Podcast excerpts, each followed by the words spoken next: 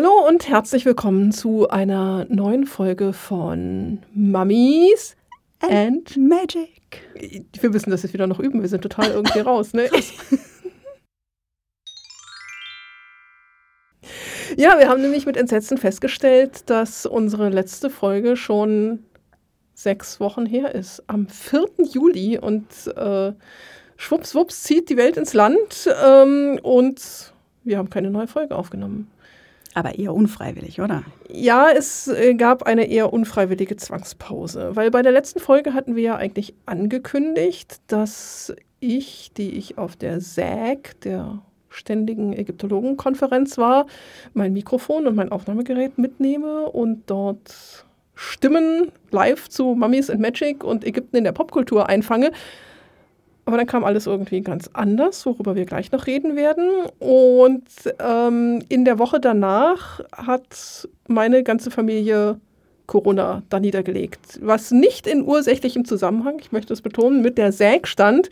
Ich bin nämlich von der SAG trotz Präsenz und trotz Empfänge und trotz viele Leute ganz unbedarft wieder nach Hause gekommen. Aber der Mann war am Wochenende auf einem Fotokurs und ist eher unfreiwillig in das große Gedränge bei Klassik am Odeonsplatz geraten und muss sich dort irgendwas eingefangen haben. Das heißt, er hat es nach Hause geschleppt und dann hat er es gekriegt und dann hat es das Kind gekriegt und dann habe ich es gekriegt und die ganze Familie lag drei Wochen flach. Unschön.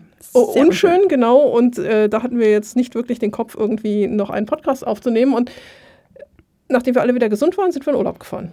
Voll. Nochmal drei Wochen.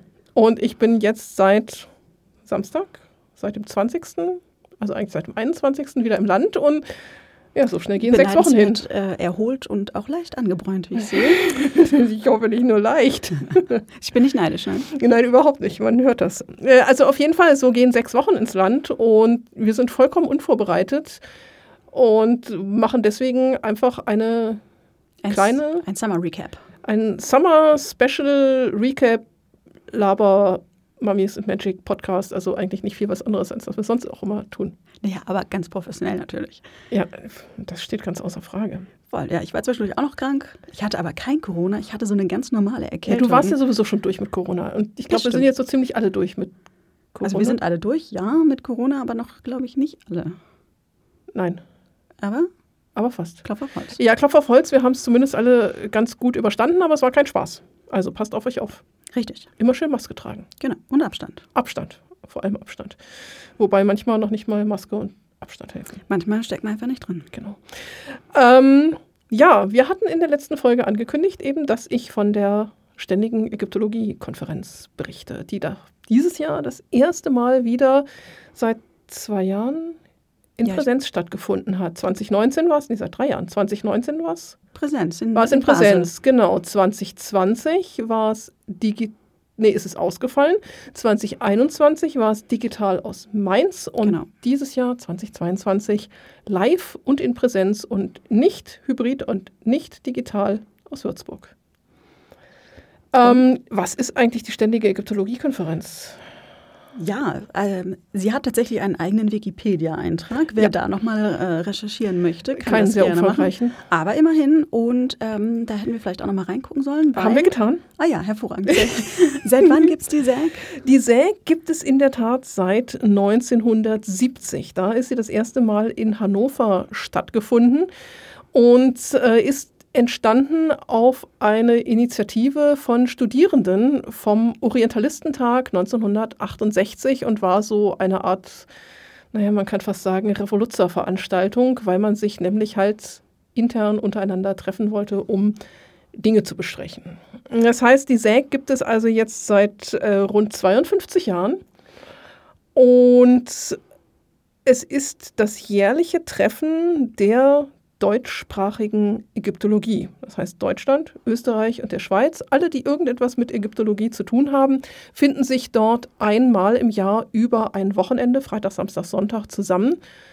Man sieht sich, man tauscht sich untereinander aus, man hört äh, Berichte aus den Institutionen, ist somit über alles informiert, was es immer gibt. Es gibt Fachvorträge zu aktuellen Forschungsthemen, es gibt Berichte vom deutschen, dem österreichischen und dem Schweizer Archäologischen Institut.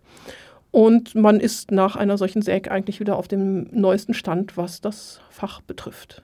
Ja, das ist immer ziemlich cool. Der Rahmen ist halt doch eher wie eine Konferenz, aber mhm. vom gegebenen her eher locker. Es gibt halt nicht so wenig, äh, nicht so viele von uns und äh, deswegen ist es ganz schön, dass man sich auch mal wieder sieht. Das ist ah, da kommen doch viele zusammen. Wir hatten in Wien 2016 400 Leute am Start. Ja, wir hatten, schon, wir hatten hier in München, viel kann heute noch nicht widersprechen. Wir hatten in München äh, 2014, kurz nach der Eröffnung, auch, glaube ich, 400 bis 450 Leute vor Ort. Das heißt also, es kann durchaus voll werden.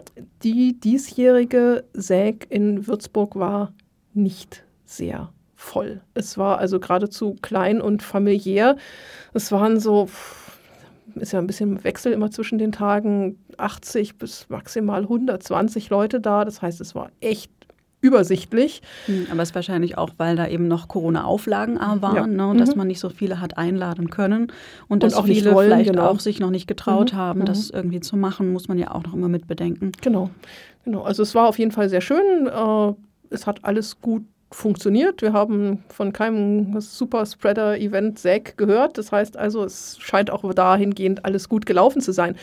Die SAG ist immer in drei Teile geteilt. Das heißt, man trifft sich ab Freitagmittag. Und dann gibt es am Freitagnachmittag immer die sogenannten Gruppentreffen. Das eine ist das, wie man immer so sagt, Häuptlingstreffen.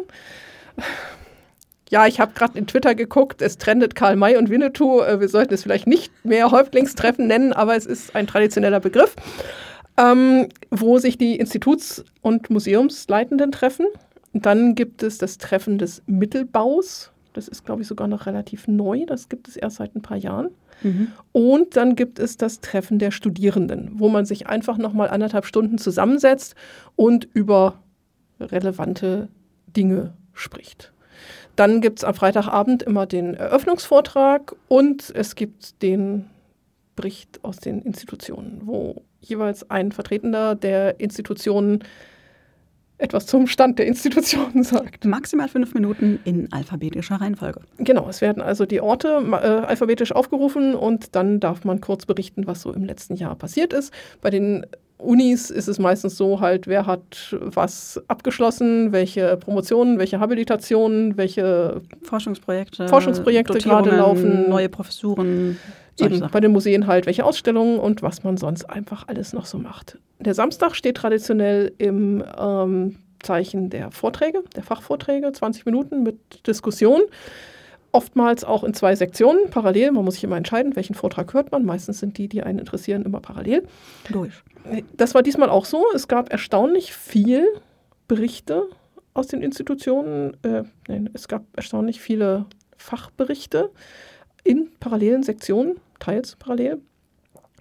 Und dann gibt es Samstagabend immer einen großen Empfang, freitagsabends auch. Man muss sich ja auch ne, socialisen. Wohl, immer ganz Und der Sonntag steht dann schon wieder fast im Zeichen des Aufbruchs.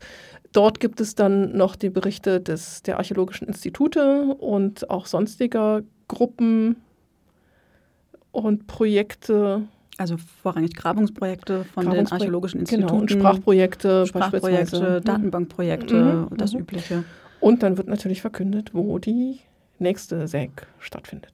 Oh ja, ganz wichtig. Und die Tradition, die Übergabe des Staffelstabes. Ja, ist mh. ganz toll. Es gibt nämlich eine, ein Staffelstab, heißt es tatsächlich. Mhm. Also ist ein Metallzylinder. Wie groß mag der sein? 30 Zentimeter? Ja, Nicht ungefähr. ganz. Mhm. Durchmesser von, was ist das?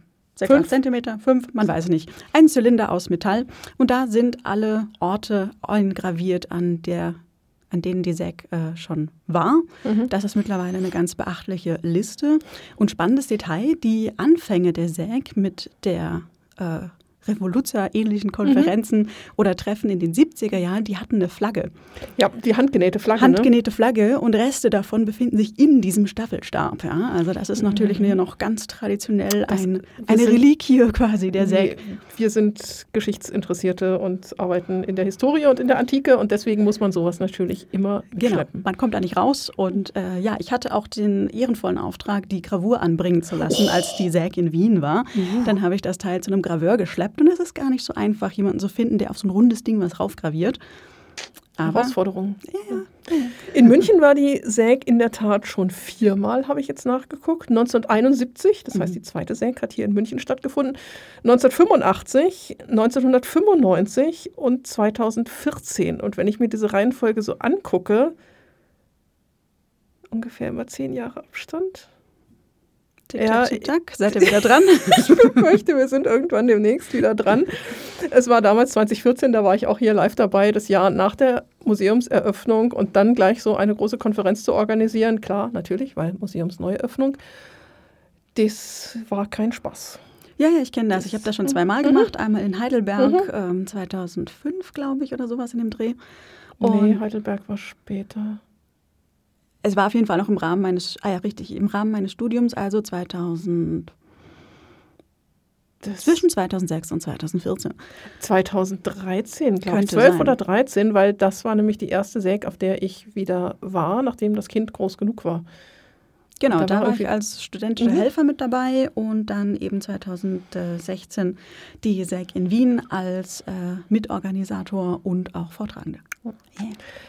Jetzt haben wir ganz viel über die Säg gesprochen. Eigentlich war ich ja auf der Säg, um Stimmen einzufangen. Richtig. Aber zum einen waren nur ganz wenig Leute da und man hat irgendwie tausend andere Dinge zu tun gehabt, als dass man Leute suchen konnte, um ihnen ein Mikrofon unter die Nase zu halten. Und ich konnte meine Klappe wieder nicht halten. Da ist dann was passiert. Ja, da ist was passiert. Da war, schon mich, da war nämlich schon was, was im Werden.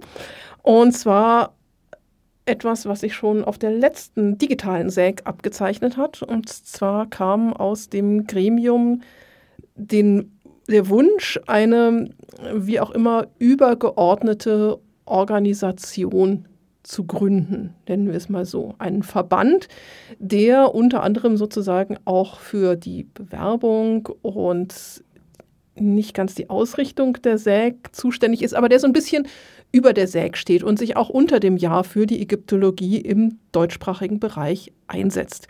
Es gab eine ganze Reihe von Zoom-Konferenzen und E-Mail-Austausch einer Gruppe, die sich zum Ziel gesetzt hat, da sich ein wenig auszutauschen und das in den Gruppentreffen am Freitag der SAG vorzustellen. Wir, die wir vom Ägyptischen Museum da waren, ähm, namentlich Nadja und Melanie und ich, wir saßen im Mittelbautreffen. Arnulf als neuer Direktor war natürlich beim Leitungstreffen. Ähm, in diesen Treffen, Mittelbau, Leitung, Studierende, wurde nun auch dieser zu gründende Verband, Verein vorgestellt. Und ähm, das war alles sehr schön, nur wie das auf der SEG oftmals ist, es ging wieder nur um den universitären Bereich. Der universitäre Bereich der Institute hat es nicht einfach mit sinkenden Studierendenzahlen, mit äh, knappen Budgets und allem drum und drin. Wir wissen es. Auf jeden Fall stieß mich Nadja irgendwie von der linken Seite an und meinte, es müsste ja mal jemand sagen, dass auch die Museen wichtig sind und nicht vergessen werden dürfen. Dum, dum, dum. Roxane meldete sich und sagte, ja, man solle ja vielleicht auch irgendwie die Museen bedenken. Und ähm, ja, das wurde auch durchaus aufgenommen. Man müsse ja auch die Museen bedenken. Und dann kam die entscheidende Frage, ja, wer würde sich denn für einen potenziellen Vorstand für diesen Verband zur Verfügung stellen? Woraufhin mich von der rechten Seite Melanie anstüpste und meinte, hm, ich würde dir auch ein paar Aufgaben abnehmen. Melanie, das ist jetzt hier auf Band, ne? Und im Internet. Für immer. Und ich hatte ja nun irgendwie gesagt, ja, die Museen sind ja auch wichtig und es meldeten sich sonst wieder nur Institutionsvertreter und ihr wisst, wo das Ganze jetzt endet. Das heißt, äh, an jenem Freitagabend wurde auch gleich der Verband der deutschsprachigen Ägyptologie als momentan noch nicht eingetragener Verein gegründet mit immerhin 69 Gründungsmitgliedern aus dem Plenum. Das konnte halt keiner raus. Ne? Gut, Und halt. äh, zum achtköpfigen Vorstand äh, dieses Verbandes der Ägyptologie gehöre nun als Vertretung des Mittelbaus und Vertretung der Museen auch ich. Herzlichen Glückwunsch. Ja, danke. Ähm, das heißt, nachdem wir nun also am Freitagabend diesen Verband etwas hoppla die hopp gegründet haben, eigentlich war die Gründung erst für den Sonntag vorgesehen, stand nun also der Rest der SÄG unter dem Zeichen des Verbandes und dass wir uns nun im neu gewählten Vorstand zusammensetzen und uns überlegten, was wir überhaupt tun. Und dazu haben wir also die ganzen Pausen irgendwie genutzt und auch zwischendurch genutzt und die Essenspausen genutzt und auch beim Empfang irgendwie drüber gesprochen. Und deswegen war ich irgendwie nur in Verbandsdingen unterwegs und konnte mich halt nicht teilen und nicht in Podcastdingen unterwegs sein. Naja, aber ich denke, das geht dann auch erstmal vor. Das ist nämlich eine ziemlich coole Sache, äh, so ein Verband. Ähm, habt ihr denn schon etwas ein bisschen herauskristallisieren können, was ihr konkret tun möchtet? Also gibt es da eine Wishlist? Und, äh es, es gibt sehr viel. Es geht einfach darum, den, die Ägyptologie als Fach auch in der Öffentlichkeit zu vertreten, als Sprachrohr der Ägyptologie zu sein. Ähm, wie wir das Ganze machen, da haben wir uns jetzt ein Jahr Zeit für genommen, müssen uns jetzt erstmal wirklich aufstellen, wollen wir einen eingetragenen Verein? Wollen wir natürlich wollen wir eine Gemeinnützigkeit auch irgendwie haben? Wie geht das Ganze eigentlich mit der Organisation? Wir brauchen eine Homepage, wir brauchen eine E-Mail-Adresse, wir brauchen, wenn wir ein Verein sind, Mitgliedsanträge, wir brauchen eine Datenschutzgrundverordnung ähm, etc. etc. Wie wollen wir uns eigentlich präsentieren? Wie macht das mit den Pressemeldungen? Wie wollen wir im Internet, in den Social Media auftreten? Das sind alles Fragen, die wir jetzt ähm, im Laufe des nächsten Jahres klären wollen was sind eigentlich genau die Ziele. Wir haben natürlich auch schon eine Satzung, die wir vorbearbeitet haben, die aber noch so ein bisschen geschliffen werden muss. Was wollen wir eigentlich tun und wie wollen wir es eigentlich tun? Also das ist alles, woran wir momentan arbeiten. Wir treffen uns in der Tat einmal in der Woche digital, weil wir ja nun auch über ganz Europa irgendwie inzwischen verstreut sind und hoffen, dass wir also der Ägyptologie so ein wenig auch ein, eine Öffentlichkeit und auch ein will jetzt nicht sagen politisches Druckmittel geben, aber zumindest, dass wir eine Stimme haben, die auch in der Öffentlichkeit sich bei Stellenbesetzungen, bei Kürzungen in Instituten und so weiter einmischen kann. Es gibt solche Verbände auch für andere Fächer, den Archäologenverband beispielsweise. Und ähm, jetzt muss ich kurz überlegen, wie, wie war das? Warum haben wir uns eigentlich auch gegründet? Ja, vor allem, weil man nämlich in diesem großen Verband der Archäologie war das der Archäologieverband, Stimmrecht hat, wenn man als Fach einen eigenen Verband hat. Ja, sehr cool, ja. Gut. Und äh, also auch das ist einfach ganz nützlich. Es ist schwierig. Ja, ja, okay, also ihr seid noch in der, in der Wir sind noch in der Findungsphase und, Phase und äh, wie ihr euch aufstellt. Und das ist alles sicher wahnsinnig viel Arbeit. Mhm. Äh, das noch nebenher zu machen, ist sicherlich auch äh, dann gut, dass ihr euch ein Jahr dafür Zeit nehmt. Ja. Und äh, kann man denn jetzt schon Mitglied sein werden oder muss man dann warten, bis ihr soweit seid? Nein, man kann jederzeit jetzt schon Mitglied werden. Auch eine Frage, die äh, zu stellen war, wer darf denn eigentlich überhaupt Mitglied werden und wer soll Mitglied werden? Ähm, wir haben eine Homepage, die ich in den Shownotes natürlich auch verlinke alles noch in Arbeit. Wir haben eine E-Mail-Adresse, an die man ähm, seinen Mitgliedswunsch schicken kann. Wir haben momentan noch keinen Mitgliedsantrag. Es geht momentan einfach nur alles auf Zuruf. Ähm, Mitglied werden kann jeder, der sich beruflich, wissenschaftlich in der Ägyptologie betätigt. Nun wissen wir, dass es auch eine ganze Reihe von freien Unterstützenden gibt, die Freundeskreise beispielsweise, die bei sowas natürlich auch gerne immer mit dabei sind, auch finanziell. Und deswegen wird es auch eine Fördermitgliedschaft geben. Wir müssen ein Konto gründen, wir müssen äh, Sachen tun und Verwaltungskrams erledigen. Ähm, und deswegen das eine Jahr Zeit. Die nächste SÄG steht schon fest. Die findet in Köln statt, 2023 im Juli. Äh, genaues Datum gibt es auch schon. Ist ja meistens das erste oder zweite Juli. Das erste, zweite Juli-Wochenende. Ja. Und in, auf der SÄG wird jährlich auch immer die Jahreshauptversammlung des Vereins, des Verbandes stattfinden. Und dort werden wir dann weitere Schritte unternehmen, um uns wirklich zu einem etablierten Verein zusammenzutun. Aber wenn ihr in der Ägyptologie arbeitet und hoffentlich fleißig diesen Podcast hört, dann werdet doch bitte Mitglied in diesem Verein. Ähm, das erste Jahr ist auch noch kostenlos. Danach wird ein minimaler Beitrag erhoben, weil ne, Verwaltungskosten, Homepage etc. Ähm, und wenn ihr einfach nur so die Ägyptologie unterstützen möchtet, müsst ihr euch noch ein bisschen gedulden. Das mit der Fördermitgliedschaft klären wir alles noch.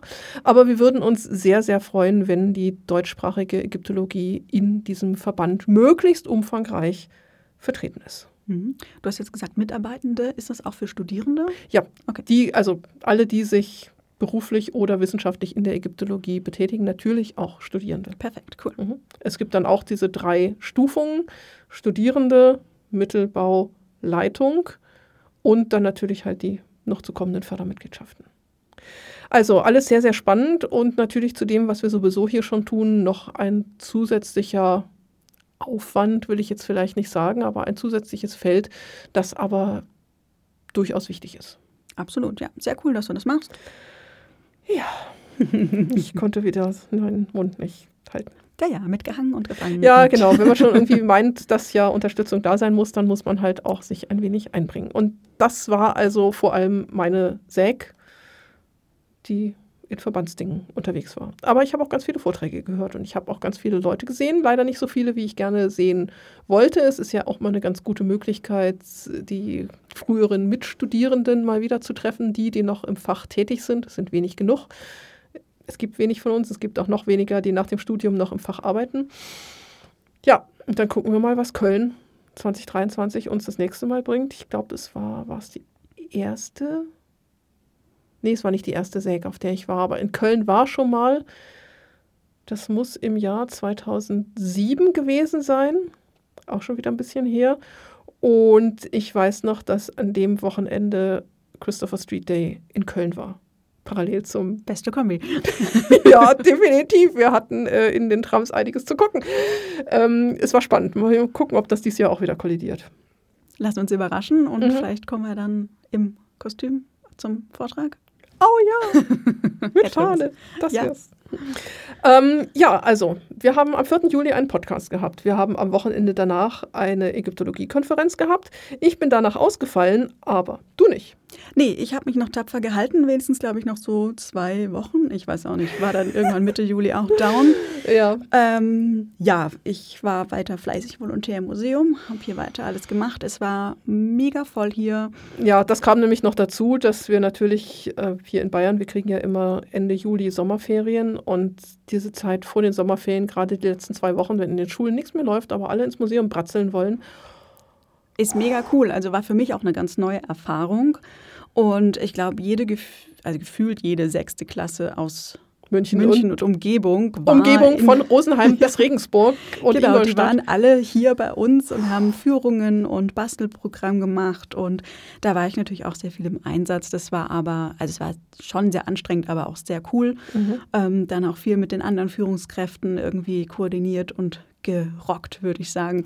Waren alle hochzufrieden und es hat sehr gut geklappt und jetzt haben wir erstmal wieder ein bisschen Zeit zum Durchatmen. Ja, es ist in der Tat so, was die Anfragen zu Führungen, Schulklassenprogrammen betrifft, waren wir vor den Ferien eigentlich schon wieder auf Vor-Corona-Niveau.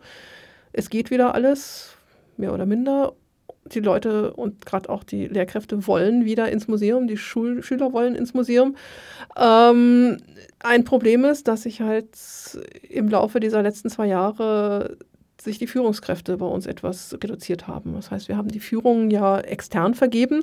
Das machen Ägyptologie-Studierende oder auch schon Leute, die fertig studiert sind im Bereich der Ägyptologie. Wir hatten zu guten Zeiten einen Führungskräftestab von 15 bis 20 Leuten. Äh, wenn wir jetzt auf 10 kommen, ist es viel. Das heißt, wir brechen also die Leute weg, die das Ganze machen und es kommt leider auch nicht wirklich viel Nachwuchs bei den Studierenden nach. Und ich habe ehrlich gesagt noch keine Ahnung, wie das irgendwie im nächsten Jahr und in den nächsten Jahren weitergehen soll, weil es wird nicht besser werden. Wir selbst als Angestellte können das nicht noch zusätzlich zu unserem Job machen. Ich bin jetzt froh, dass du irgendwie als Volontärin gerade dabei bist. Du bist allerdings leider auch nur bis Anfang des Jahres da, ja. da. Ich weiß nicht, was wir dann irgendwie machen. Wir können manche Krankheitsausfälle halt kurzfristig auffangen, aber ja, wir schauen mal. Vielleicht hören ja ein paar motivierte Ägyptologie-Studierende aus München diesen Podcast und äh, sehen sich Kommt jetzt bemüßigt, ja, hier äh, durch den Führungsdrill zu gehen. ja, es ist, es ist ja gar nicht schlimm. Also Nein, ich meine, es, nicht. Nee, es ist überhaupt nicht schlimm. Im Gegenteil, es hilft einfach so viel, das übt das freie Sprechen. Was für Vorträge total wichtig ist. Äh, es gibt keinen, der fiesere Fragen stellt oder äh, intelligentere Fragen als Kinder Und vor allen Dingen unvorbereitet. Man Unvor weiß ja nie, was kommt. Man lernt dann eine Spontanität mhm. und eine, auch eine Sicherheit in dieser Spontanität, die wirklich sehr gut ist und sehr Man wichtig auch. Man lernt fachlich korrekt, aber einfach Dinge zu erklären. Das hilft einem selbst auch nochmal Sachen zu verstehen. Und das Ganze ist auch noch bezahlt. Und zwar echt gut, wie ich finde. Ja, ja. definitiv. Kann also, man nicht meckern. Eben. Man kann eigentlich nur dafür werben. Kommt zu uns, haltet Führungen bespaßt Kinder und äh, sorgt dafür, dass die Ägyptologie nicht ausstirbt. Sondern genau. Und dann geht in den Verband. Genau, dann geht in den Verband und, und äh, studiert Ägyptologie und werdet äh, berühmt. Berühmt. ja, gucken wir mal. Ja, okay. Lassen wir es dabei. An dem Wochenende nach der Säg hast du einen ja, ähm, äh, tolles Ereignis, äh, einem Ereignis beiwohnen können. Oh wow, ja, es klingt äh, fantastisch. Also ich war eigentlich äh, im Kino. Und zwar, warte, ich muss nochmal hier auf meinen schlauen Zettel gucken. Also ich kann vielleicht ein bisschen was irgendwie dazu sagen. Ähm, vielleicht so die Vorarbeit. Die weil, Vorarbeit, ähm, wie es dazu gekommen ist. Und zwar gibt es einen ist er Münchner Regisseur? Absolut, das ist einer der Münchner Regisseure. Also Herbert Achternbusch. Herbert Achternbusch, genau. Der hat nicht nur Filme gemacht, sondern auch Bücher geschrieben und gemalt. Und Dinge getan. Also er war Künstler in allen Bereichen und er ist Anfang des Jahres verstorben. Und nun hat Herbert Achternbusch Anfang der 90er Jahre einen Film gedreht, I Know the Way to the Hofbräuhaus. Und jener Film wurde in Teilen im Ägyptischen Museum, damals noch in der Residenz, gedreht. Und nun kam von Professor Wildung der Vorschlag, nachdem Achtan Busch gestorben ist, ob man denn nicht diesen Film möglicherweise als Hommage im Museum zeigen könne oder zumindest äh, einen Artikel in unserer Museumszeitschrift Maart mit Bildern aus dem Film dazu schreiben könnte. Nun habe ich dann beim Filmmuseum, was ans Münchner Stadtmuseum angegliedert ist, nachgefragt, ob denn die Möglichkeit besteht. Nein, sie besteht aus Rechtegründen leider nicht. Das heißt, sie können den Film nicht verleihen und sie können auch keine Bilder zur Verfügung stellen. Aber im Rahmen der Münchner Stummfilmtage hatten sie für den 16. Juli eine Vorführung dieses Films geplant im Filmmuseum. Und so haben wir uns also als eine quasi kleine Art Kooperation zusammengeschlossen, haben es von beiden Seiten aus beworben. Wir haben es auch bei uns auf der Homepage angekündigt. Und ich habe noch Frau Dr. Schoske, die ehemalige Leiterin des Hauses, ins Rennen geworfen, wenn man so sagen will, die nämlich damals bei den Dreharbeiten dabei war und so eine kleine Einführung in den Film gegeben hat. Freundlicherweise hat uns das Filmmuseum, großen Dank an dieser Stelle, noch ein paar Freikarten für die Mitarbeitenden zur Verfügung gestellt.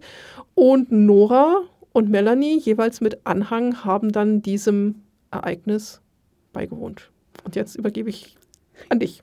Genau, aus der äh, teilnehmenden Perspektive war das dann ungefähr so, dass ein Aufruf in unserem internen Teams-Account stattfand. Wer möchte denn noch eine von diesen Freikarten? Es geht eben um diesen Film. Und ich dachte mir so, ja, okay, keine Ahnung. Äh, ist München, ist Museum. Äh, das ist ja für den Volontär dann auch Bildung. Das gucke ich mir dann mal an habe mich dann auf der Website mhm. schlau gemacht und auf der Homepage wird das Ganze beworben mit folgendem Auszug aus der Süddeutschen Zeitung. Da hat damals der äh, Journalist Hans-Günter Pflaum hat am 16.11.1991, also nach der Premiere dieses Films, ähm, eine kurze Zusammenfassung und ein Review geschrieben und das steht eben auch auf der Website. Und ähm, ja, es, ja, worum geht es eigentlich? Ich habe mir das dann durchgelesen und es geht hier um Schwerelos Heiter, ein Stummfilm äh, mit seiner eigenen Komik und das klang doch einfach soweit ganz lustig und dann habe ich gedacht, ich gucke mir das Ganze mal an. Genau. Ähm, man muss dazu sagen, dass Herbert Achternbusch sehr bekannt ist für seine avantgardistischen Filme und ähm, die soll man nicht verstehen oder man, man braucht, kann, sie, man nicht kann sie nicht verstehen. Also zumindest muss ich sagen, dass ich aus einer sehr unbedarften, unvorbereiteten Perspektive diesen Film sehr wenig verstanden habe. Es ist Kunst. Es ist auf jeden Fall Kunst. Und ähm, ja, also die Premiere war, wie gesagt, am 15. November 1991. Regie war Herbert Achternbusch. Kamera war Herbert Achternbusch. Drehbuch war Herbert Achternbusch und er hat natürlich auch noch die Hauptrolle gespielt. ich dachte, eine. es gibt kein Drehbuch. Ja, es gibt dazu unterschiedliche Meinungen. Auf dem, äh, es steht grundsätzlich da Drehbuch Herbert Achterbusch, aber es wird auch in diesem ähm, Zeitungsbeitrag der Süddeutschen Zeitung auch geschrieben, dass es kein Drehbuch gab. Ähm, das wurde auch bestätigt von Frau Ann Poppel. Die war nämlich äh, Kostümbildnerin und damals am Set Live dabei und die war auch eingeladen, um nach dem Film noch eine Gesprächsrunde zu führen. Das war auch ziemlich cool, dass man da noch mal ein paar Eindrücke mhm. von einer Person bekommen hat, die damals live dabei war. So, äh, worum es eigentlich? Ich habe zwei verschiedene ähm, Auszüge aus ja, Zeitungsausschnitten oder Bewerbungen, die man im Internet findet. Das eine ist hier von Bernd Bremer, der schreibt, Nachdem Herbert bereits entdeckt hatte, dass die Isar Nil heißt und München in Afrika liegt, ist es nur logisch, dass München jetzt in Ägypten ist. Und Herbert, nun Hick, also die, eine der Hauptrollen im Film, der sich als Osiris-Wächter nichts sehnlicher wünscht, als dass seine Lieblingspharaonin Hatschepsut zum Leben erwacht.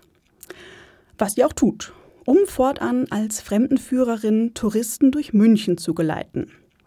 Und da haben alle nur das eine Ziel, das Hofbräuhaus, in dem noch einmal der Wahnsinn des Bierkampfes transzendentale Formen annimmt. Soweit, so gut. Das beschreibt die Rahmenhandlung eigentlich ganz treffend. Es geht um den, ja, eine Art Museumswärter namens Hick in blauer Uniform und schicken weißen Gummistiefeln, der hier als Wächter einer Osiris-Statue in Klammern der Gott der Schlafmützen. Osiris der Dritte. Oh ja, Osiris der Dritte, ähm, hier diese Statue eben, äh, also sich der Statue annimmt und sich um die Statue kümmert. Diese Statue ist aus schwarzem Stein und ist eine falkenköpfige Menschenfigur. Die, die stand damals direkt im Eingangsbereich des Museums in der Residenz und ist auch jetzt heute noch das erste Objekt, was das Publikum sieht, wenn es die Treppe in die Dauerausstellung herunterschreitet. Ganz genau. Wir haben uns dafür entschieden, weil dieser falkenköpfige halb falkenköpfig, halb menschengestaltige Gott einfach das verkörpert, was Otto Normalbesucher von Ägypten erwartet. Es ist einfach typisch ägyptisch. Genau, das ist eine Stand Standschreitfigur im Schurz mit eben diesem Falkenkopf und einer Perücke. Und äh, ja, das ist also wirklich, da kann man ganz viel Ägypten dran erklären. Und es ist natürlich auch eine der Statuen, die Ludwig I. damals für seinen Ägyptenraum in der Glyptothek angekauft ist hat. Ist also auch eine der ersten Erwerbungen sozusagen des Museums. Also typisch ägyptisch, immer ganz vorne mit dabei. Und hier jetzt also auch Hauptrolle in dem Film. Horus haben wir gerade gesagt. Hier wird er jetzt aber als Osiris bezeichnet. Das geht auch auf die, auf die Sammlungsgeschichte zurück. Er lief nämlich lange, lange Zeit als der sogenannte barberinische Osiris. So wurde er früher bezeichnet. Aber inzwischen bezeichnet man ihn als falkenköpfigen Gott. Ob es wirklich Horus ist, weiß man nicht. Das muss bei ägyptischen Statuen nämlich immer direkt draufstehen und diese Statue ist nicht beschriftet. Genau, so viel ähm, zu dieser Statue, die dann auch im Fokus des Anfang dieses Filmes eben steht. Herbert Achternbusch alias Hick ähm, kümmert sich aufopferungsvoll um diese Statue. Roxane kriegt schon Schnappatmung. Ich habe ihr die Auszüge vorhin gezeigt. Der Film ist bei YouTube genau. verfügbar. Wir verlinken ihn auch, wenn ihr euch das antun wollt. Dann könnt ihr mal kurz reingucken. Es ist auf jeden Fall ein paar Blicke wert. Der Film dauert 85 Minuten. Man muss vielleicht nicht alles sehen, aber mal reingucken lohnt sich. Gut, Hick kümmert sich nun um diese Statue und wir wissen tatsächlich aus altägyptischen Texten, dass man Statuen bzw. Tempel oder Heilig. Wie heißt das gleich? Du weißt schon. ich kann auch nicht mehr sprechen. Äh, Statuen Kultstatuen im Allerheiligsten in Tempeln, dass man ähm, denen eine Art Morgenritual ähm, unterzogen hat. Man hat sie aufgeweckt, man hat sie gewaschen und umsorgt, angezogen, man hat Weihrauch verbrannt und ihnen Essen hingestellt. Und sowas ähnliches zieht der Hick hier nämlich auch ab. Und zwar fängt er an, diese Figur, also ich betone nochmal, ein altägyptisches Originalobjekt, atmen, ähm, die Haare der Perücke, also die aus Stein, äh, zu waschen, indem er da so eine Art Rasierschaum oder Shampoo drauf macht und die schön in den Stein einmassiert. Das noch nicht genug, erscheint dann in Großaufnahme eine Vollaufnahme einer deutschen Markenbutter. Und wir sehen dann, wie Hick großzügig diese Butter auf äh, die Körperteile dieser Statue verteilt und einreibt und dann mit einem Handtuch abwischt. Ein dreieinhalbtausendjähriges Original, in das Butter einmassiert wird. Warum? Ist der absolute Wahnsinn. Also angeblich ist das auch Kunst, aber natürlich aus Archäologenperspektive oh. äh, kriegen wir hier zurecht Schnappatmung, ja. denn auch in den 90ern war so ein Umgang mit Objekten eigentlich schon nicht mehr erlaubt.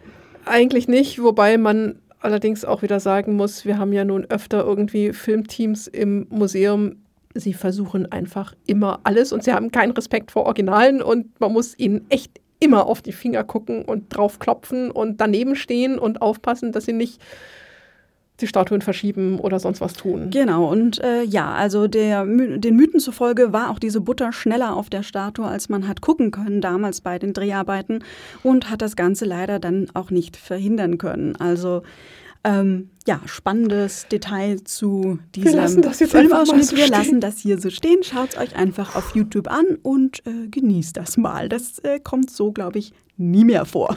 Nein, definitiv nicht. Ähm, wir haben auch im neuen Haus, vielleicht mal ganz kurz irgendwie nochmal so die Kurve zu kriegen, auch immer mal wieder Dreharbeiten. Die benehmen sich durchaus anständiger. Wenn ihr Filme sehen wollt, die bei uns im Ägyptischen Museum gedreht worden sind, dann ist das zum einen der Fünf Freunde Film Teil 4.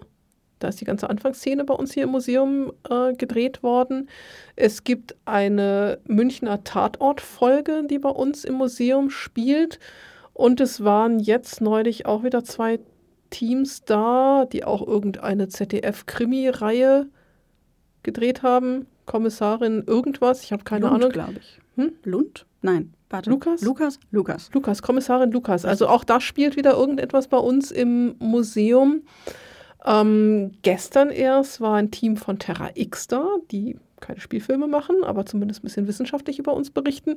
Äh, folgt uns dazu einfach auf den die, Social Media des Museums. Darf man da schon spoilern, dass die Albert Zink dabei hatten? Ja, der mhm. Albert Zink war. Mhm, das ist der, der Mumien-Zink der sich um Ötzi kümmert in Bozen und so weiter, der war bei uns. Mhm.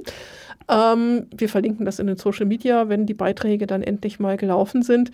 Ja, Dreharbeiten im Museum ist immer so ein ganz, ganz eigenes Thema. Hochspannend, aber ey, ja, be ja, bedarf einiges ne? an Koordination und, und, auch ein wachsames Auge, glaube ich, ne? dass man da, ich habe da auch schon Geschichten von Kunstblut gehört. Also. Ja, das, das, das Kunstblut, äh, man muss dazu sagen, wir haben, ich glaube, ich sage irgendwie die ganze Zeit, man muss dazu sagen, das ist das neue Genau, ne?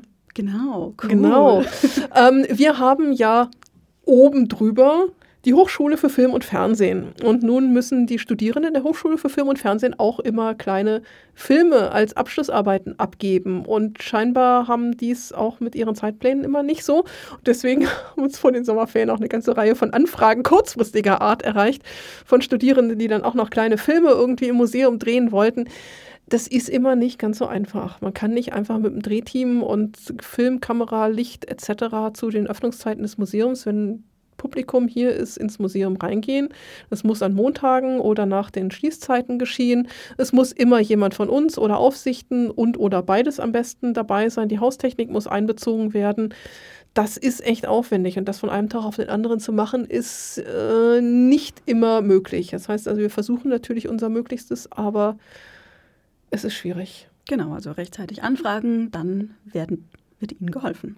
Wird Ihnen geholfen werden. Wird mhm. Ihnen geholfen werden. Mumkin.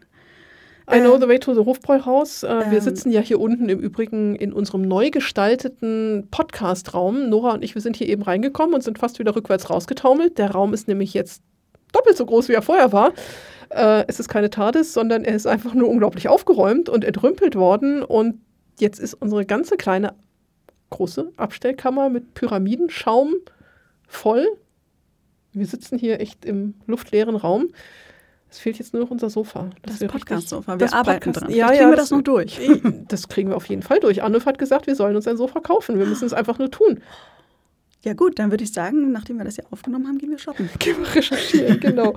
Und können Ja. dann das nächste Mal irgendwie vom, vom Sofa podcasten. Genau, also wer mal Lust hat auf was ganz anderes hinsichtlich Kunst. Ägyptenrezeption und Kunst, dem sei eben dieser avantgardistische Film I Know the Way to the Hofbräuhaus von Herbert Achterbusch ähm, von 1991 ans Herz gelegt. Mit einem eingebutterten Osiris. Mit einem teilweise eingebutterten Osiris. Ja, aber ich würde sagen, das ist nicht mal das Seltsamste an dem Film. Es ist ein Stummfilm. Er hat Musik. Ja, Das muss man ertragen können. wenn man die sich 85 Minuten reinzieht, das ist schon sportlich. Also Kunst darf auch mal wehtun. Kunst darf auch mal wehtun. Nein, es war wirklich äh, ganz spannend und ich bin da auch sehr unbedarft äh, reingegangen, weswegen wahrscheinlich das sehr äh, ja, nachhaltig noch auf mich gewirkt hat. Vielleicht muss man sich auch mit der Person von Achternbusch noch mal ein bisschen näher auseinandersetzen, der ja auch für den ein oder anderen Skandal bekannt ist. Ähm, und ja, war Dazu gehören Fall- keine eingebutterten Osirisse. Nee, eher was Blasphemisches, weswegen seine Filme zum Teil auch heute Ich finde einen verboten sind. eingebutterten Osiris auch sehr blasphemisch. Ja, archäologisch gesehen schon, aber das reicht natürlich nicht. Ja, nein, für einen Skandal reicht es leider nee. nicht. Nee, nee, nee. Ja, also das war eine ganz äh, spannende Erfahrung und äh, Mhm. ja, doch, war mal was anderes und das Gespräch dann eben auch mit der Kostümbildnerin Ann Poppel war auch ganz nett, Mhm. dass da nochmal ein paar Einblicke kamen, wie war das so am Set Ja. und äh, da war eben dann auch die Rede davon, dass es vermutlich gar kein richtiges Drehbuch gab und die meisten Darsteller und Statisten sind Bekannte und Freunde von Achternbusch und Co. gewesen. Ähm, also man könnte sagen, das ist wirklich ein Low- bis No-Budget-Film und ähm, dafür, also ja, hat was. Guckt Was euch ich- das an, Genau, genießt was, das. was ich eigentlich sagen wollte, jetzt ich, hat mich der Podcastraum schon wieder äh, abgelenkt von Achternbusch. Einen Raum weiter in der Restaurierung, in der wir ja hier sitzen, hängt nämlich an der Tür sogar noch das Plakat vom Film. Ja, immer Also wenn ich daran vorbeilaufe, bekomme ich Gänsehaut. Jetzt noch mehr als vorher. Richtig. Mhm, es ist in der Tat äh, ein Originalobjekt auf diesem ähm, Plakat zu sehen. Ein Kopf einer Hatschepsut, der sich aber heute in Berlin befindet, der also mit München auch gerade wieder überhaupt nichts zu tun hat. Ja, Verlinken wir auch noch in die Shownotes. Die dann als Mumie durch diesen Film spukt, kann man fast sagen, und äh, ja auch eine ganz interessante Rolle hat. Hatschepsut in München. Hatschepsut in München, Mhm. in der Residenz, im Residenzpark und natürlich im Hofbräuhaus und alles, was dazwischen liegt. Also ist auch ganz spannend, da nochmal das alte München zu sehen. Das alte München Ja, von vor alte- 30 Jahren. Ja, Schon, ne? schon ins, die 90er sind noch nicht so lange her, aber es sind trotzdem schon wieder 30 Jahre her. ja, ich war da vier Jahre alt, siehst du mal. Ich nicht. Ich sag nicht, wie alt ich da jetzt war. Er hat an meinem Geburtstag prämiert, habe ich gerade festgestellt. Tada, tada. An meinem 91? 15. Geburtstag. Da habe ich auch noch nichts mit Altägypten am Hut gehabt. Aber da hättest du schon ins Kino gedurft. Ey, ist der überhaupt im Kino erschienen? Ja, der ist, äh, der Premiere hatte er am 15.11. und ist im Kino I- erschienen. ja, aber in also- diversen Kinos. Lief auch mehrere Monate lang, war aber laut Aussagen an diesem Filmfestival dann aber auch nicht so gut besucht. Warum wohl? Ja, andere Filme von ihm sind da deutlich besser eingeschlagen. Ähm, Das Gespenst zum Beispiel. Er ist auch für andere Filme durchaus äh, nominiert Mhm. und mit Preisen ausgezeichnet worden. Also da ist schon was dahinter. Ja. Genau, so viel zu meinem Kinoausflug. Danach hatten wir dann noch ein paar Tage, wo ich im Corona-bedingten Homeoffice oder krank da niederlag und dann waren auch schon Sommerferien. Ja. Und dann war ich weg. Also ich habe es gerade mit meiner Corona-Infektion geschafft, dass ich gesund geworden bin und auch einigermaßen wieder auf den Beinen war, dass wir dann am nächsten Tag in Urlaub gefahren sind. Timing Also- ist alles. Glück gehabt. Ja, äh, mein Urlaub, auch endlich wieder das Richtige nach drei Jahren eher so mindermäßigen Urlaub, ähm, hat die ganze Familie wieder dorthin geführt, wo wir eigentlich immer in Urlaub hinfahren, nämlich nach Flieland. Und das wird jetzt niemand kennen. Es ist nämlich eine ganz kleine, winzige Nordseeinsel, gehört zu den westfriesischen Inseln in den Niederlanden, zwischen Texel und Terschelling, von denen hat man vielleicht schon mal gehört. Flieland ist winzig, ist ungefähr 10 Kilometer breit und nee, 10 Kilometer lang, 2 Kilometer breit. Süß, ja. Und wir fahren dort immer zum Campen hin. Es ist nicht so mit so einem kleinen Iglu-Auffallzelt, sondern es gibt dort große, mietbare, voll ausgestattete Nordsee-Sturmzelte. Es ist sehr schön. Es hat Tradition in der Familie, in die ich eingeheiratet habe, weil nämlich mein Schwiegervater zu Schulzeiten diese Insel entdeckt hat auf einem Schulausflug und mein Mann, seit er laufen konnte, jedes Jahr sechs Wochen in den Sommerferien dort war und mich dann irgendwann mit dieser Flielandliebe angesteckt hat und wir inzwischen unseren Sohn damit auch angesteckt haben und deswegen also auch immer mit der Familie dort hinfahren. Warum erzähle ich das? Was hat eigentlich das jetzt mit Ägypten zu tun? Gute Frage. Flieland hat auch Ägypten. Oh, Ägypten ist überall und selbst im Urlaub auf einer bubskleinen Nordseeinsel kann man dem nicht entkommen. Wahnsinn. Wenn man nämlich das örtliche Klohaus auf dem Campingplatz besucht, man Ich bin gespannt, wohin das jetzt geht.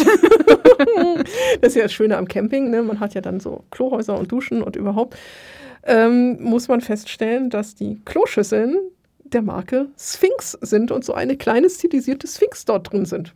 Nicht schlecht. sitzt gleich heimisch. Der Wahnsinn, die brauchen wir auch im Museum. Ich habe keine Ahnung, was Sphinx mit Kloschüsseln zu tun hat und wo dort die Verbindung ist und warum sich eine Kloschüsselherstellerfirma Sphinx nennt. Für einen Arsch halt, ne? Ja, oder wenn es mal wieder länger dauert, äh, ich weiß auch nicht. Thronen wie ein Pharao. Da fallen uns bestimmt ein paar Sachen ein. Es ist aber nicht das Einzige, was einem in Ägypten, äh, Ägypten in Flieland begegnet. Es gibt dort, also Flieland ist echt klein, es gibt einen Ort auf der Insel, Ostflieland. Westflieland ist irgendwie im 18. Jahrhundert im Meer versunken. Ostflieland hat rund 1000 Einwohner, plus Touristen, die dann irgendwie dazukommen. Und in der örtlichen Dorfstraße gibt es natürlich auch die üblichen Touristen-Souvenirläden. Und es gibt dort einen Laden, wir waren dieses Jahr in der Tat nicht drin, sondern haben nur von draußen reingeguckt, der ist ein Erlebnis für sich. In diesem Laden gibt es alles. Es ist quasi ein Flohmarktladen, wenn man so sagen will.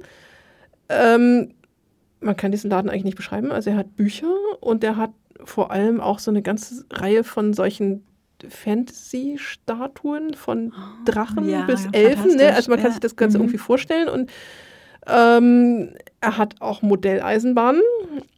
Er hat auch Möbel, so im hinteren Bereich. Und ähm, er hat auch Ägyptiaker.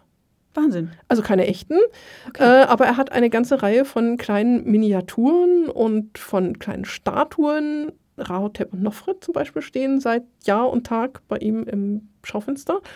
Und Magnete von Ägypten. Ich habe dort schon ganz, ganz viele Souvenirs irgendwie mitgebracht. Und das Schönste ist, es gibt zu diesem Laden auch einen Garten, der hinten dran ist, den man vom Deich aus sehen kann. Und in diesem Garten sind zwei altägyptische Sitzstatuen, also keine Originale, sondern nachgefertigt, so schön ägyptisierend, die dort in dem Garten stehen. Das ist ja verrückt. Wahnsinn. Es ist, also es ist, fasziniert mich jedes Mal wieder, dass ich irgendwie an diesem Laden vorbeigehe und im Schaufenster halt überall diese kleinen Figürchen sind und immer nur was weggeht, wenn ich was kaufe, wenn ich hier da gewesen bin. Äh, unglaublich. Ja, vielleicht wird ja dann in Zukunft ein Strom von Mommies and Magic Podcast-Fans jetzt auch nach Flieland kommen. Unbedingt. Ja? Ich muss mal gucken, ob ich irgendwie den Namen des Ladens rausfinde und dann kann man den ja auch mal irgendwie verlinken. Ich, Online-Shop hat er bestimmt nicht, der ist historisch. Ähm, das war immer noch nicht alles von Ägypten, was mir auf dieser Insel begegnet. Was ist da los? ich weiß es auch nicht. Entweder verfolgt es mich oder es ist, äh, Ägypten ist halt einfach überall. Und zwar gibt es noch einen anderen, wie alle Souvenirläden, ganz am Eingang der Dorfstraße. Ähm, der hat nicht nur alles Campingzubehör, was man braucht und Flieland-Andenken von Tassen bis über Seifen bis über äh, Sanddorn, Alkoholika und Bonbons, sondern der hat auch immer sehr schön eine Gebrauchtbücherecke. Hm, Das ist natürlich praktisch. Das ist sehr praktisch. Ich habe selbst schon Bücher dagelassen und habe selbst auch Bücher mitgenommen. Es gibt dort nämlich nicht nur holländische Bücher, sondern auch deutsche Touristenbücher. Und dieses Mal habe ich gesehen, stand in dem Regal Judith Mattes Tage des Ra. Tam, tam, tam. Cool. Dam, dam, dam, ein Riesenwälzer. Und Judith Mattes äh, kommt hier aus München. Ach cool. Ja, ist auch drüben am Institut, äh, hat dort auch studiert und ist Mitglied im Freundeskreis und ist seit neuestem, glaube ich, auch Mitglied in unserem Freundeskreis. Vielen Dank dafür. Ähm, ja, und Judith Mattes Buch stand dort also ja. im Laden. Wahnsinn, cool, wie sowas wandert, ne? Wer weiß, wo das hergekommen ist. Und dann hätte ich wieder richtig dran gedacht, hätte ich wieder eins von meinen Büchern dort reinstellen können. Oh. Habe ich aber nicht, vielleicht nächstes Jahr. Nächstes Mal. Das war's aber auch. Ja, aber, aber trotzdem, also für drei also, Wochen Urlaub, äh, man denkt, man macht halt Urlaub von Ägypten, haha. Ja, und dann auf so einer relativ kleinen Insel ja. ist das dann doch eine ziemlich äh, signifikante Häufung, könnte man sagen. Kann man so sagen. Nicht schlecht, nicht schlecht. Während ich geurlaubt habe, hast du gearbeitet. Richtig. Also ich hatte zwischendurch auch eine Woche Urlaub. Wir waren ein bisschen wandern in München und Umgebung. Das war sehr schön. Mhm. Wir waren in der Meisinger Schlucht. Ein sehr gechillter Wanderweg im Wald, am Bächlein entlang mhm. zu einem schönen See. Einmal rund um den See. Seid ihr auch reingesprungen? Nee, da war dann doch ein bisschen kleiner als angekündigt. Und, äh, man Zumindest die Füße reingehalten? Nee, mhm. aber da war ein Biergarten und wir haben dann Bierchen okay. und ein Eis. Und ein, dann ist man mitten in der Pampa, ja wirklich am JWD, mhm. ganz weit draußen und dann haben wir da veganes Eis. Geil. Mega. Ja, also super. richtig lecker, also voll gut. Also in die Meisinger Schlucht und dann veganes Eis essen. Biergarten Seehof, tolle Adresse. Mhm. Genau. Ähm, dann habe ich aber natürlich noch ein bisschen gearbeitet und äh, haben sich ja ganz witzige Dinge ergeben. Und zwar war ich im Auftrag der Bildung in Mini-München. Was ist Mini-München? Habe ich mich auch gefragt. Ich habe davon noch nie gehört. Ich aber schon. ja, ich komme auch nicht von hier, muss ich sagen. Und ich bin auch, glaube ich, nicht die Zielgruppe. Es ist nämlich ein Ferienprogramm für Kinder und Jugendliche, konkret 7- bis 15-Jährige. Und das sind immer drei Wochen im August und ist eine, ja, man könnte fast sagen, eine Miniaturstadt. Findet alle zwei Jahre nur statt, genau. aufgrund von Findet Organisation? Alle, ja, es ist ein Riesending. Alle zwei Jahre ist also wirklich dann auch äh, notwendig, dass man das mhm. organisatorisch mhm. hinkriegen kann. Ähm, Gibt es seit 1979 und mhm. jetzt halt schon zum 21. Mal. Findet normalerweise im Olympia oder hat lange Zeit immer im Olympiapark stattgefunden, aufgrund von teils Umbauarbeiten und teils, weil ja auch die Leichtathletik-Europameisterschaft gerade aktuell dort war, oh ja. musste es auswandern, nämlich nach. Genau, und zwar sind wir oder war ich dann in Fröttmanning im Showpalast oder in diesem Areal von diesem mhm. Showpalast. Ähm, also in diesem überdachten Showpalastbereich, äh, da hinten dran und das ganze Gelände drumherum wurden da bespielt, drei Wochen lang. Und es ist eine riesen Kulisse auch mhm. aufgebaut. Also überall sind aus Pappe und aus Latten und aus Vorhängen sind wirklich auch kleine Häuschen und Areale äh, gebaut worden, in denen dann Kinder Stadtleben mhm. äh, ja, spielen und spielerisch erlernen können. Also mhm. Also es geht von Politik und Gemeindeverwaltung über Arbeitsleben, über Studium, kulturelles und soziales Leben. All das da wird äh, relativ frei von mhm. den Kindern initiiert. Es gibt äh, Betreuer, die das ein bisschen unter Aufsicht halten, aber die Kinder sollen relativ selbstständig da äh, ja tätig sich sein, organisieren, sich organisieren, auch, ne? wie mhm. halt eben ein Stadtleben auch äh, mhm. funktioniert. Und äh, jedes Kind bekommt einen Stadtausweis, muss sich dann am Einwohnermeldeamt auch äh, eintragen lassen. Das wird auch kontrolliert, ja, mhm. also da wird man auch auf Visum kontrolliert. Ich hatte am Anfang keins, das war oh, oh. peinlich. Gleich wieder rausgeschmissen. ja, ja, die waren echt streng, also ne, so. Und dann kann man äh, zum Arbeitsamt gehen und sich um freie Stellen bemühen und kann dann entweder arbeiten im Handwerk, im Kunstbereich, als Journalist, als Richter, im Kino, im Kultur- und Sportbereich. Äh, man kann Ausstellungen machen, man kann als Sekretär Abendwald und Kellner arbeiten. Man kann am Markt äh, Geld ausgeben. Also es gibt eine Mimü, Mini-Währung, äh, mhm. mit der man dann entsprechend auch, äh, die erarbeitet man sich und äh, kann dann entsprechend Waren auch eintauschen gegen diese Währung. Man kann dann auf der Bank auch arbeiten. Es gibt Taxifahrten, die man damit bezahlen mhm. kann und Wahnsinn. Es ist halt Mini München. Es ist riesig. Also für Mini München ist es echt riesig. Ich bin schwer beeindruckt ähm, was man da alles machen kann. Und neben diesem Ganzen, was die Kinder hauptsächlich selbst erarbeiten, erbasteln, erspielen und erlernen, gibt es dann auch äh, Kurse und Vorträge, die sind in der Mini München Hochschule. Und da kann man dann Vorlesungen besuchen zu Geschichte, zu Umwelt, zu allem, was es angeboten mhm. kriegt.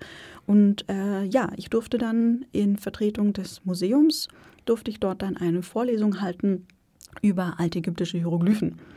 habe ich gleich zwei gemacht, von elf bis um zwölf und von zwölf bis um eins. Cool.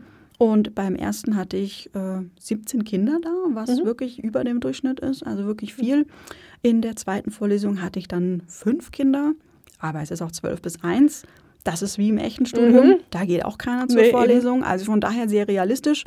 Und äh, ja, also das war echt total äh, toll. Die Kinder haben super mitgearbeitet. Mhm. Viele wussten auch schon was und haben sich da super gut eingebracht und kriegen dann nachher das in ihren Ausweis eingetragen.